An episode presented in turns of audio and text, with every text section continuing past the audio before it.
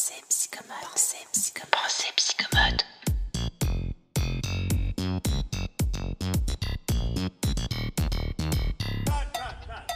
Première saison, le développement psychomoteur du tout petit et la psychomotricité en petite enfance. Bienvenue, faites comme chez vous. Ici, on vous sert un bon psychomotricité tout chaud, si vous me permettez le jeu de mots. Laissez infuser tranquillement pour vous imprégner de l'approche psychomotrice sous toutes ses facettes. Au micro, c'est Carole, psychomotricienne aux commandes de Pensée Psychomote. Enchantée Je crée des outils digitaux pour alléger la charge mentale des psychomotriciens. Et si vous en voulez un bref aperçu, je vous invite à rejoindre gratuitement le wiki en vous inscrivant sur pensepsychomote.com. Hello, hello, bienvenue dans ce nouvel épisode de podcast. Alors, je tiens déjà à, vous mettre un petit peu dans, le bain parce que ce mois de janvier, préparez-vous, mais il va y avoir une déferlante de podcasts. Si vous me suivez un petit peu sur les réseaux sociaux, vous n'êtes pas sans savoir que le 25 janvier, j'organise une super table ronde pour aborder le thème du maternage. Comment peut-on materner en 2021 Comment peut-on se positionner entre les anciennes croyances et les nouvelles injonctions? Tout un programme et pour approfondir le sujet, j'ai invité cinq professionnels de choc pour euh, mener, euh, mener le débat et surtout euh, la réflexion tout en nuance et en bienveillance. Elles sont tellement top, ces, ces invitées, qu'elles ont chacune accepté de me rejoindre pour un épisode spécial de podcast dans la thématique qui est la leur. Et c'est pour ça qu'aujourd'hui j'entame cette série d'interviews avec Aline qui nous rejoint pour parler portage physiologique, développement de l'enfant et forcément psychomotricité. Allez, je vous laisse écouter tout ça. Bonjour Aline. Toi, tu es euh, psychomotricienne. Donc, euh, je pense que tu travailles dans, des structures de soins plutôt avec des adultes, en fait, avec des adultes, euh, des personnes plus âgées et des personnes qui sont porteuses de handicap, c'est ça? Tout à fait. Alors, à l'heure actuelle, au jour d'aujourd'hui, pour, pour pouvoir pratiquer un petit peu plus mon activité d'indépendante, en fait, j'ai limité mon activité en institution, mais effectivement, je travaille euh, en institution qui n'a absolument rien à voir avec la petite enfance, puisque je travaille euh, dans un PASA, donc un pôle d'activité et de soins adaptés, euh, au sein d'un EHPAD. D'accord, mais alors à côté, et c'est pour ça que je t'ai invité sur le podcast et que tu vas aussi participer aux différents événements à venir sur Pensée Psychomote. À côté, tu proposes aussi des ateliers. Je pense que tu te déplaces à domicile, tu vas dans les familles Effectivement, j'interviens euh, au domicile des jeunes parents. Euh, donc, il faut savoir que j'ai passé, euh, j'ai fait une formation, en fait, hein, deux pour être exact même, trois même en fait. j'ai fait trois formations. j'ai fait une formation de monitrice de portage, donc une certification de monitrice de portage, et également une certification en animation de, pour massage bébé, pour apprendre aux jeunes parents à masser leur, leur tout petit et ce dès la naissance. Et j'ai aussi euh, récemment euh, une, certification en animatrice de baby yoga. Voilà. Ah oui. Donc, le, yoga avec, euh, avec, avec les bébés. donc voilà, donc c'est vrai que là l'activité, l'activité est très très demandée par les jeunes parents, notamment en ce qui concerne le portage physiologique c'est vrai que quand on est jeune parent, on est un petit peu perdu parfois avec, euh, avec son bébé. Et euh, ça doit être chouette, je pense, d'avoir une professionnelle comme toi qui vient à domicile pour euh, répondre aux questions et pour vraiment bah, être sur, sur le terrain, quoi, finalement. Tout à fait. Et je trouve que ce qui est intéressant, justement, c'est justement cette proximité avec le jeune parent et le bébé, pouvoir se déplacer au domicile bah, du jeune parent qui n'a peut-être pas forcément envie, quand il, quand il rentre de la maternité, euh, d'aller, euh, en tout cas dans l'immédiat, euh, d'aller au sein d'un groupe, dans une, dans une structure. c'est vrai que c'est souvent le premier mois, enfin les, tout premiers mois, les mamans, je parle des mamans parce que bah, c'est elles qui ont accouché, les mamans aiment bien être tranquilles dans leur petit cocon chez elles et c'est vrai que d'intervenir directement à domicile, bah, c'est un, un atout. Oui, ça, je veux bien le croire. Euh, Aline, avant qu'on rentre dans le vif du sujet, euh, est-ce que tu as envie de faire une dédicace à quelqu'un? Là, tout de suite, maintenant, euh, je, pense à, quelqu'un que tu connais d'ailleurs euh, aussi. Euh, je pense à Rokia parce que bah, parce que c'est donc Rokia alias Miss, hein, du coup sur, sur Instagram et sur, sur Facebook.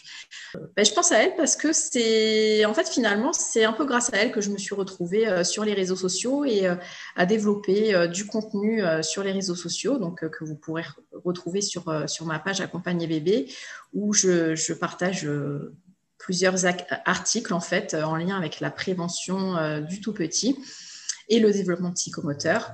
Et euh, bah, c'est un peu grâce à elle en fait que je me suis, que je me suis un petit peu concentrée là-dessus.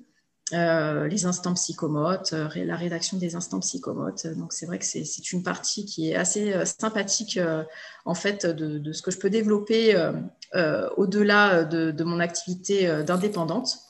Et euh, je trouve que c'est quelque chose aussi de très important parce que ben, au-delà de, faire des ateliers et des ateliers donc, qui sont payants hein, forcément, c'est vrai que ça, peut être intéressant aussi pour tout jeune parent d'arriver à avoir accès à certaines informations via les réseaux sociaux qui, qui, voilà, qui peuvent être parfois euh, un peu euh, tendancieux. voilà. Oui. Euh, Mais donc, il y a aussi des professionnels sur les réseaux sociaux. Il y a aussi des professionnels de santé sur les, les, réseaux sociaux. Voilà, on peut trouver de tout, mais on peut aussi trouver de, des professionnels de santé. petite dédicace à Rokia, Miss Psychomote. Oui, coucou Rokia, on t'envoie des bisous parce que Rokia, c'est quand même la maman un peu de la communauté psychomote sur Instagram. Hein. C'est quand même pareil, hein. bravo, bravo Rokia.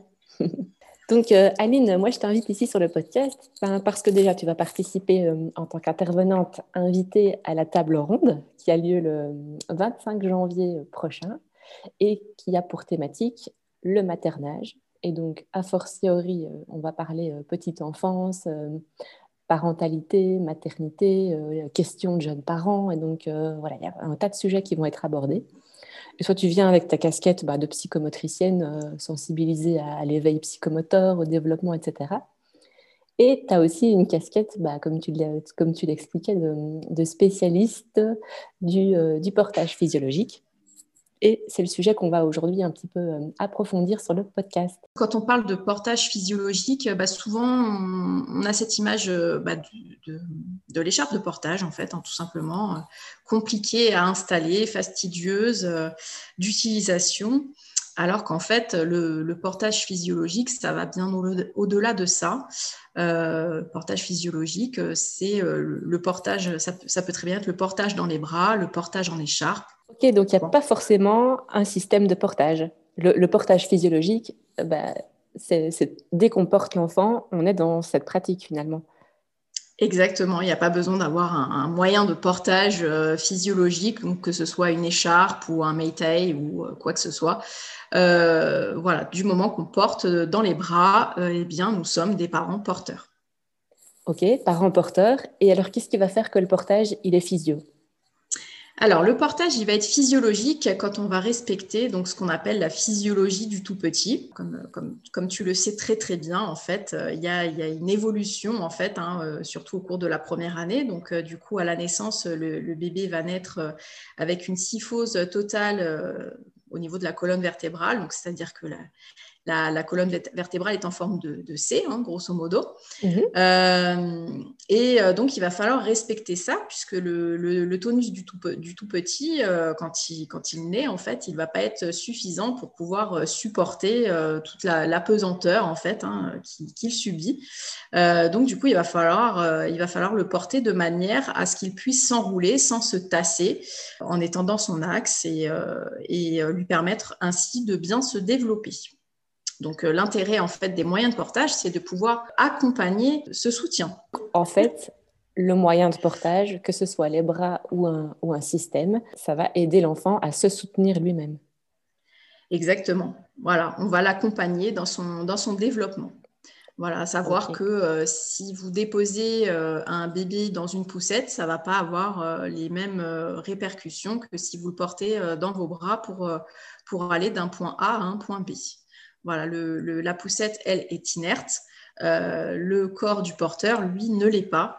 Et donc, il va se jouer ce, qu'on peut appeler une sorte de dialogue entre les deux corps et qui va permettre des ajustements posturaux entre le porteur et le, petit porté. C'est ce qui va permettre euh, ce, bon alignement vertébral, euh, voilà, la bonne position euh, du bébé en position dite de grenouille dans les bras du porteur. Et donc, un enfant, enfin un bébé qu'on ne porte jamais, il pourrait avoir des lacunes dans son développement finalement. Alors, un, bébé que, que l'on ne porte jamais, alors déjà, c'est un bébé, petit point important, c'est un bébé qui va paraître beaucoup plus lourd euh, qu'un autre bébé qui sera de même poids, euh, mais qui aura été énormément porté. Alors pourquoi? Parce que tout simplement, le bébé qui aura été porté, il aura appris à s'adapter, à s'ajuster corporellement, à s'équilibrer. Il aura eu des sensations euh, proprioceptives, vestibulaires, qui vont lui permettre vraiment de trouver son équilibre, de découvrir son propre corps chose que euh, ben, la poussette ou le transat ou tout autre euh, moyen de transport, le COSI, ne, va strictement pas permettre à l'enfant. Donc effectivement, c'est vrai qu'un bébé qui va être constamment mis dans une poussette et qui ne va pour ainsi dire pas être porté, peut, peut développer des, des, lacunes dans son développement psychomoteur. Ok, mais donc le, le portage physio, en fait, c'est carrément psychomote. Ah, carrément. Une question qui revient souvent, euh, surtout auprès des, parents euh, qui, découvrent un peu la motricité libre et qui veulent vraiment appliquer euh, ce principe de ne pas entraver les mouvements de leur enfant, même de leur, de leur tout jeune bébé. Ils se posent souvent la question, est-ce que finalement, ce n'est pas contre-indiqué de mettre leur bébé dans un système de portage ou de le garder tout le temps à bras par rapport à la motricité libre? Alors justement, c'est ben, tout le contraire. Hein. C'est-à-dire que le portage, donc qu'il soit dans les bras ou en écharpe, va être un, très très bon allié de la motricité libre. Ça va permettre à l'enfant de, voir le monde en fait sous différents angles, euh, tout en s'appuyant sur le corps du, euh, porteur.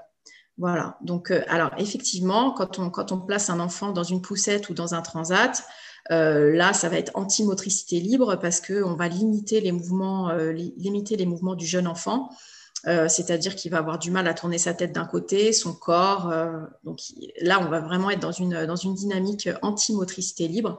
Par contre, quand un enfant est, sur le corps du, porteur, il y a donc ce dialogue qui se crée, euh, le dialogue tonique donc, dont j'ai parlé tout à l'heure, qui va se créer et du coup, le porteur et le porté vont s'adapter l'un à l'autre en fait corporellement. Il va y avoir un ajustement positionnel travailler les muscles, les, muscles, les muscles dorsaux, les muscles abdominaux, la sangle abdominale. Euh, tout, va se, tout va se mettre en place en fait euh, au cours de ce portage qui va être très dynamique.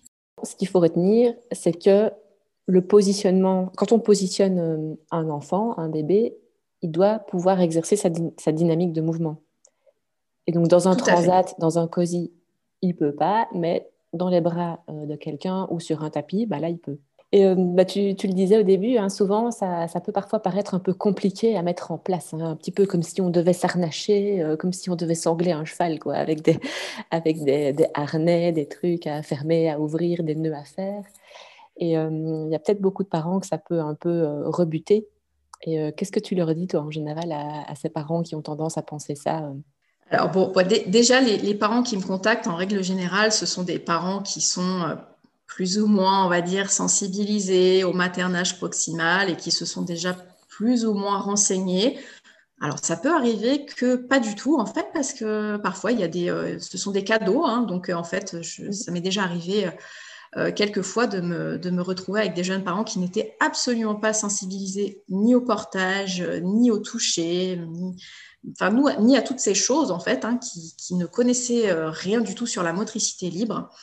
Euh, donc du coup, c'est vrai que c'est un petit peu plus compliqué pour ces parents-là, mais finalement, euh, on arrive assez bien à faire comprendre euh, tous les bienfaits en fait hein, de, du portage. Alors, ce qu'il faut savoir, c'est que quand je, quand je vais en atelier de portage, je commence pas déjà d'emblée par, par montrer les nouages.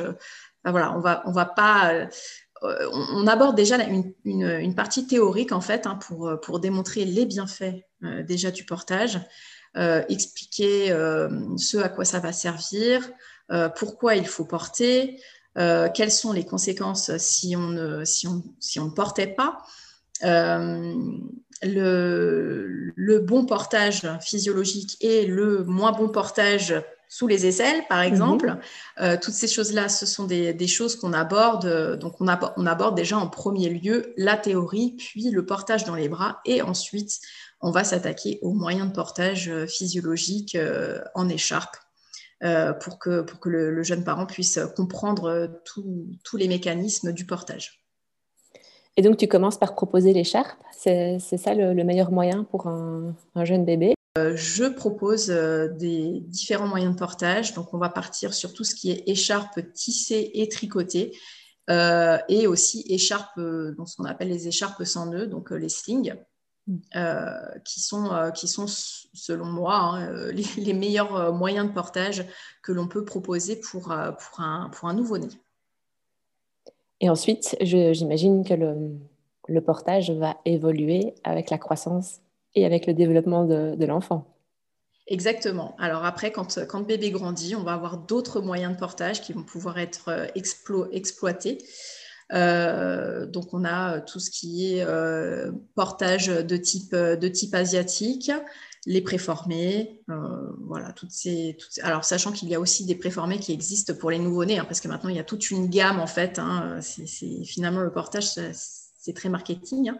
Euh, donc il y a toute une gamme en fait de, préformés qui ont été euh, dédiés pour, euh, pour les tout petits, mais ce n'est pas ce que je vais proposer en première intention.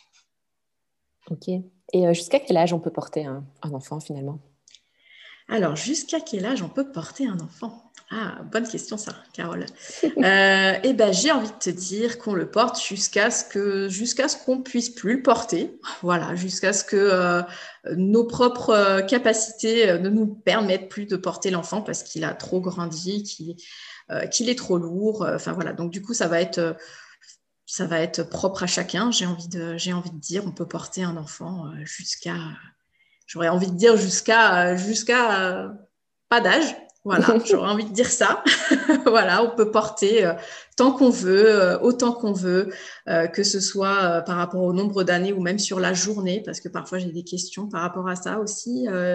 Est-ce que je, peux porter plusieurs heures dans la journée? Alors oui, bien évidemment, on peut porter plusieurs heures dans la journée, et voire même parfois dans certaines conditions, on est amené à porter, on a l'impression qu'on porte quasiment toute la journée et ça n'a aucun effet délétère euh, sur le, sur le développement du tout petit. Au contraire, euh, ça va l'aider à se sécuriser, euh, ça lui crée une sécurité interne, ça va lui créer une, sécurité interne qui va lui permettre d'explorer le monde plus sereinement quand il, quand il grandira. Oui, c'est sûr. Et puis finalement, si on réfléchit bien, allez, moi je repense à, mon expérience avec mes propres enfants dans la petite enfance.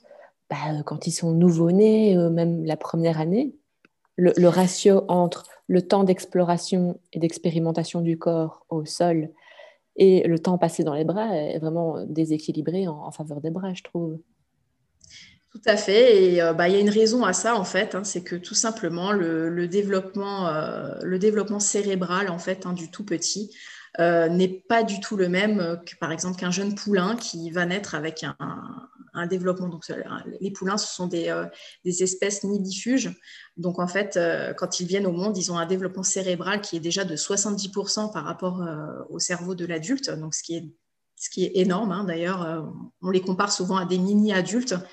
nous, en comparaison, eh bien, quand nous, quand nous naissons, nous avons environ un développement cérébral de 20%. 20-25% euh, par rapport au développement, euh, par rapport au cerveau euh, de l'adulte. Donc du coup, pour pouvoir continuer le, développement de ce cerveau, pour permettre au tout petit de développer correctement son cerveau, ben, on va lui proposer un continuum entre le milieu intra-utérin et, euh, le, milieu extérieur. Donc, euh, c'est-à-dire qu'on va le, porter pour lui apporter euh, tout ce qu'il pouvait ressentir quand il était dans le ventre, c'est-à-dire de la contenance, des bercements, de la chaleur, les voix familières, les bruits blancs aussi également.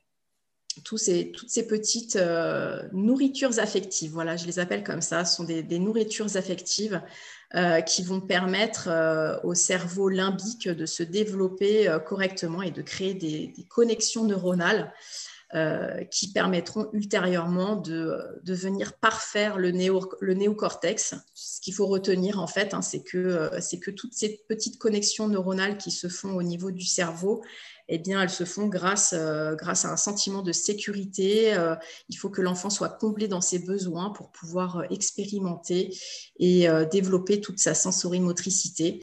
Donc, c'est un point très, très important de pouvoir continuer en fait un continuum entre le milieu intra-utérin et le milieu extérieur que l'on recrée grâce, grâce au portage. Bah oui, c'est là que le portage, c'est carrément psychomote parce que ça permet à l'enfant bah, d'expérimenter son corps, en fonction de ses capacités, de, se rassurer euh, au niveau émotionnel, hein, de construire la fameuse euh, sécurité interne dont tu viens de parler. Et en plus, ça lui permet de structurer son cerveau et de faire des apprentissages. Donc, euh, plus psychomote que ça, en fait, c'est déjà dur à trouver. Il n'y a pas plus psychomote que le partage. si, si, si. Il y a, bien sûr. Il y a. Bah oui, toi, mais... tu dis ça parce que c'est ton, c'est ton dada. c'est mon dada, c'est mon dada. Mais en fait, tout, tout ce qui va permettre d'envelopper l'enfant et de le, sécuriser intérieurement, euh, c'est carrément psychomote. Et alors, euh, le portage, c'est vrai que ça, devient un petit peu à la mode. Hein. On parlait de l'effet marketing, des différents systèmes qu'on trouve sur Internet. En plus, c'est souvent, euh, assez cher en termes, de coûts. Et finalement, le, avoir un système de portage n'est pas forcément obligatoire pour pratiquer un maternage euh, proximal pour répondre aux besoins de son enfant. Le fait de le porter à bras, c'est ça qui est le, principal. Le fait de le porter à bras, c'est ça qui est le plus important. D'ailleurs, c'est une grosse partie d'un atelier de portage. On apprend à porter euh, eh bien, un bébé correctement, parce qu'il y a quand même une façon de le tenir. Euh, c'est-à-dire qu'on ne va pas le porter sous les aisselles, hein. on va favoriser le portage sous sa base c'est-à-dire sous son bassin. Et ça, ce sont des choses qui malheureusement ne s'apprennent pas pas particulièrement euh, à la maternité. Donc, euh, c'est vrai que moi, tous les jeunes parents que je vois, hein, je, peux dire qu'à 99% des cas, euh, ils n'ont pas, pas pratiqué un portage dit physiologique, en fait, en portage dans les bras. On voit aussi, on voit aussi comment, comment porter bébé, mais aussi comment reposer bébé pour ne pas trop stimuler le réflexe de Moreau euh, qui, peut, qui, qui, est la terreur en fait un des parents. Hein. quand un bébé s'endort dans les bras et qu'on vient à le poser, on le pose dans son, berceau ou dans son lit ou n'importe. Et là, il se réveille, il se met à pleurer euh, d'un bond parce qu'on a, on a créé une stimulation vestibulaire un peu brusque. Euh, qui fait que l'enfant va se sentir relâché, il va avoir l'impression de tomber. Voilà, donc il y a une façon de reposer les, bébés et ça, c'est ce qu'on voit aussi en, atelier de portage. Ça fait partie euh, du package euh, atelier, de, portage. Et oui, et est-ce que donner le bain ou bien euh, changer une couche, ça, ça, ça peut aussi faire partie de ce type d'atelier? Ça m'est arrivé de ça m'est arrivé de montrer ça. Alors bon, ça par contre je le montre pas spécialement à chaque fois, mais ça peut être une petite aide, notamment pour les bébés qui souffrent qui souffrent de reflux gastro-œsophagien. C'est vrai que ce sont des, bébés qui euh, euh, qui ont tendance à beaucoup refluer si on les manipule pas très très bien.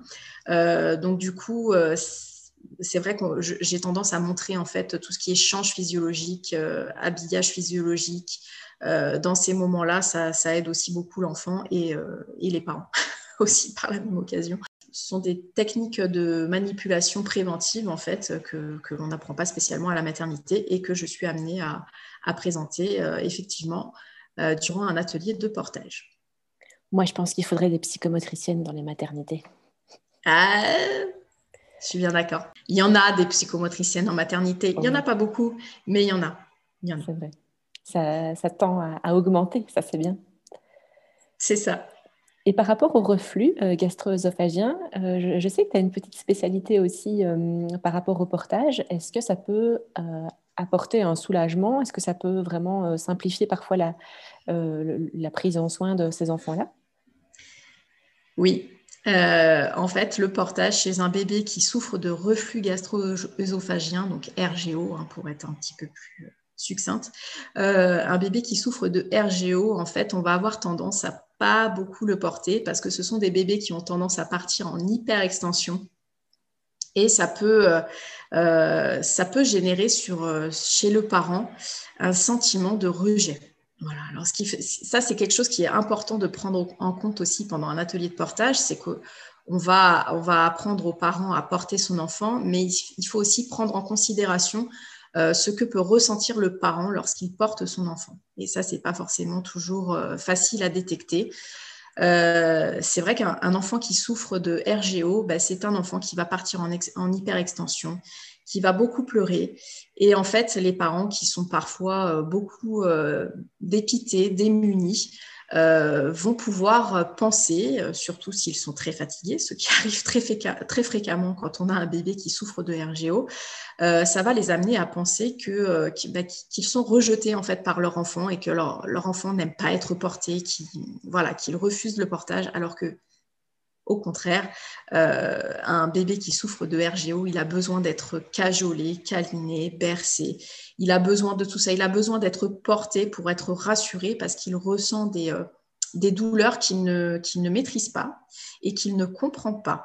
Donc en fait, il va falloir d'autant plus l'accompagner euh, pour, bah, pour l'aider justement à, à se sentir mieux dans son corps. Ça veut dire que les parents qui parfois avaient envie de, porter leur enfant et qui mettent un petit peu de côté le portage bah, parce que bébé RGO, parce que euh, le bébé repousse, euh, s'arc-boute dans leurs bras, etc. Et, qui se disent finalement à, tort qu'ils n'aiment pas le portage, il y a quand même moyen pour ces parents-là et ces bébés-là euh, de, mettre en place quelque chose de confortable pour l'un et pour l'autre. Tout à fait. Alors, ça va prendre un peu plus de temps parce que bah, bien souvent, ce sont des bébés qui vont avoir du mal à prendre une position physiologique, qui vont avoir du mal à s'enrouler. C'est une, sorte de cercle vicieux en fait. Euh, le bébé a une douleur, il part en hyperextension euh, parce qu'il a le sentiment que ça le soulage. Le fait de partir en hyperextension va générer un reflux qui va générer une douleur, qui va régénérer de l'hyperextension. Bon, bref, c'est une boucle sans fin, en fait, euh, qui ne va pas favoriser l'enroulement chez ces jeunes enfants. Et c'est ce qui peut euh, d'ailleurs générer des petits troubles dans le développement psychomoteur, puisque un enfant qui, qui ne s'enroule pas bien, c'est un enfant qui va avoir du mal à explorer tous les schèmes de développement moteur. Ah oui, l'enroulement, c'est vraiment le début de, tout, et c'est par l'enroulement que, viennent les retournements, et puis le ramping, etc. Euh, tout à fait. Donc, du coup, il va falloir, euh, avant de, pouvoir correctement porter un enfant qui souffre de RGO, euh, on va d'abord travailler cet enroulement avant de, pouvoir, pouvoir l'installer dans un moyen de portage quelconque. Ok. Et donc, si on peut porter un bébé RGO, est-ce que dans d'autres cas, le portage n'est pas possible. Est-ce que finalement, il existe des exceptions au portage physiologique? Alors, moi, je, ne me suis pas retrouvée confrontée à ce genre de situation, mais euh, pour moi, le portage physiologique, c'est un portage qui devrait, euh, avoir lieu, euh, quelle que soit la situation du, jeune enfant, du jeune enfant, qu'il soit handicapé, qu'il soit porteur de handicap. Le portage s'adapte à toute situation. D'où l'intérêt de faire un, atelier en vrai avec euh, une personne formée comme toi, plutôt que de regarder des, vidéos sur, euh, sur Internet. Oui, parce que sur Internet, on trouve, euh, comme, tout le monde le sait, hein, on, trouve de tout et de rien. donc, on peut très bien trouver de très très bons tutos. Alors, ça peut éventuellement aider. Hein, je, ne suis pas contre, hein, contre regarder un bon tuto et essayer d'installer son enfant euh, dans un moyen de portage, euh, le souci, c'est que quand vous regardez un tuto vidéo, ben, en fait, la personne qui se trouve euh, dans la vidéo ne va pas pouvoir ajuster votre cas si, si, besoin est. la vidéo ne va pas non plus vous dire si votre bébé est bien installé en position physiologique ou non. Euh, donc, ce sont, euh, des, situations qui vont être euh, quand même assez délicates, je trouve un peu périlleuses, quand on n'a pas du tout de connaissances en portage physiologique, d'essayer de le pratiquer juste à l'aide d'un tuto, vidéo, ça peut, poser souci. Et d'ailleurs, souvent ces parents-là hein, finissent par laisser tomber parce que bah, bien souvent, on n'arrive pas pas réellement à placer correctement l'enfant, il y a toujours quelque chose qui ne va pas. Et donc, du coup, le, portage devient fastidieux et ce sont des, jeunes parents qui, euh, qui, vont bien souvent laisser tomber euh, le portage. C'est bien dommage. Donc, c'est vrai qu'un atelier de portage, c'est un coût. Hein, ça coûte en moyenne une cinquantaine d'euros. mais ça, peut, ça peut vous éviter bah, de, laisser tomber un moyen de portage. ça peut vous éviter d'acheter un moyen de portage qui tout simplement ne vous correspondrait pas du tout. Là, on a beaucoup parlé des bienfaits du portage pour le bébé. Et euh, comment ça se passe de l'autre côté, du côté du porteur? Alors, bah, du côté du porteur, ça va être aussi un grand soulagement parce que du coup, euh, alors c'est ce qu'on disait tout à l'heure par rapport au portage dans les bras. Oui, effectivement, on peut porter, on peut se considérer comme porteur du moment où on porte un enfant dans ses bras, même s'il n'y a pas de moyen de portage. Alors, tout l'intérêt du moyen de portage, juste de libérer les bras du porteur. Donc déjà, rien que ça, c'est vraiment une libération hein, pour, le, pour le jeune parent, que ce soit la maman, le papa, la grand-mère, pourquoi pas. Euh, voilà, donc c'est vrai que bien souvent, euh, euh, c'est ce qui va permettre en fait de, de, pouvoir retrouver un semblant, un semblant de vie au quotidien. c'est très libérateur. Euh, ça permet aussi, au-delà de ça, au-delà du moyen de praticité euh, pour euh, se déplacer ou pour pouvoir faire des choses dans la maison, ça va surtout permettre la création du lien d'attachement parent-enfant. Donc ça, c'est quelque chose de très, très, très important, hein, que ce soit du point de vue du bébé que du point de vue du parent. Euh, ça va chez la, jeune maman, ça va permettre euh, de libérer euh, des hormones du bien-être. Donc il y aura moins de stress, que ce soit du côté du bébé que du côté du parent. libération d'ocytocine qui, qui, vont permettre, qui vont aider aussi à la lactation d'ailleurs. Hein, voilà. Je, je, ne suis pas une professionnelle de l'allaitement, mais en tout cas, toutes ces hormones-là favorisent, favorisent l'allaitement maternel. Et euh, au niveau du poids de l'enfant, est-ce que ça peut générer des maux de dos, par exemple? Est-ce que c'est normal d'avoir mal au dos en portant son enfant? Alors, j'ai envie de dire que tout va dépendre euh, du, porteur, en fait, hein, finalement. Tout va dépendre s'il y a déjà des fragilités.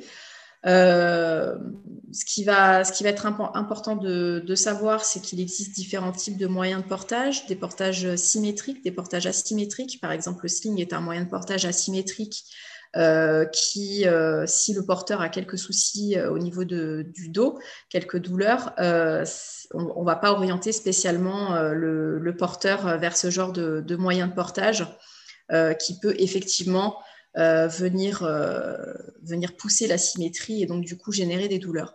Alors après, ce qu'il faut savoir, c'est que si bébé est bien positionné, en position physiologique, a, que le moyen de portage a bien été serré euh, correctement, généralement, on va dire que les, tout premiers mois, ça ne pose aucun souci. le, poids du bébé passe quasiment inaperçu. Hein. voilà, on va, on, va, commencer à avoir un petit peu plus de problèmes avec les, les portages asymétriques, euh, quand on commence à passer 9 kilos, voilà, là, ça commence à peser un petit peu.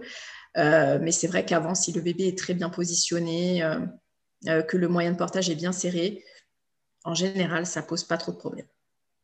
Et c'est vrai que finalement, enfin moi c'est mon expérience personnelle, mais quand je dois faire quelque chose avec mes mains, bah, j'aurais beaucoup plus facile et je serais beaucoup mieux euh, dans mon corps et j'aurais moins de, petits pincements ou de douleurs si mon bébé est en moyen de portage que si je le porte d'une main toute tordue et que j'essaye de faire quelque chose avec mon autre main. Oui, bah oui, effectivement, le, moyen de portage euh, va, va justement limiter les, euh, les, problèmes, les problèmes de dos. Parce qu'à partir du moment où on doit porter l'enfant parce qu'il a un besoin, autant avoir un moyen de portage à disposition, c'est beaucoup moins néfaste que de porter constamment son bébé à bras. D'où l'importance de bien choisir son moyen de portage parce qu'il doit être au service finalement du développement du bébé, mais aussi au service du bien-être euh, corporel euh, du porteur. Bon, et eh bien, merci Aline pour toutes euh, ces, infos. si, si vous souhaitez en savoir plus, moi, je vous invite à vous abonner sur Instagram et sur Facebook. Hein, tu sur Facebook aussi, je crois, Aline, à, ta page. Et donc, c'est Accompagner bébé. De toute façon, je vais mettre les liens dans le descriptif euh, du podcast, comme ça vous pourrez euh, retrouver Aline plus facilement.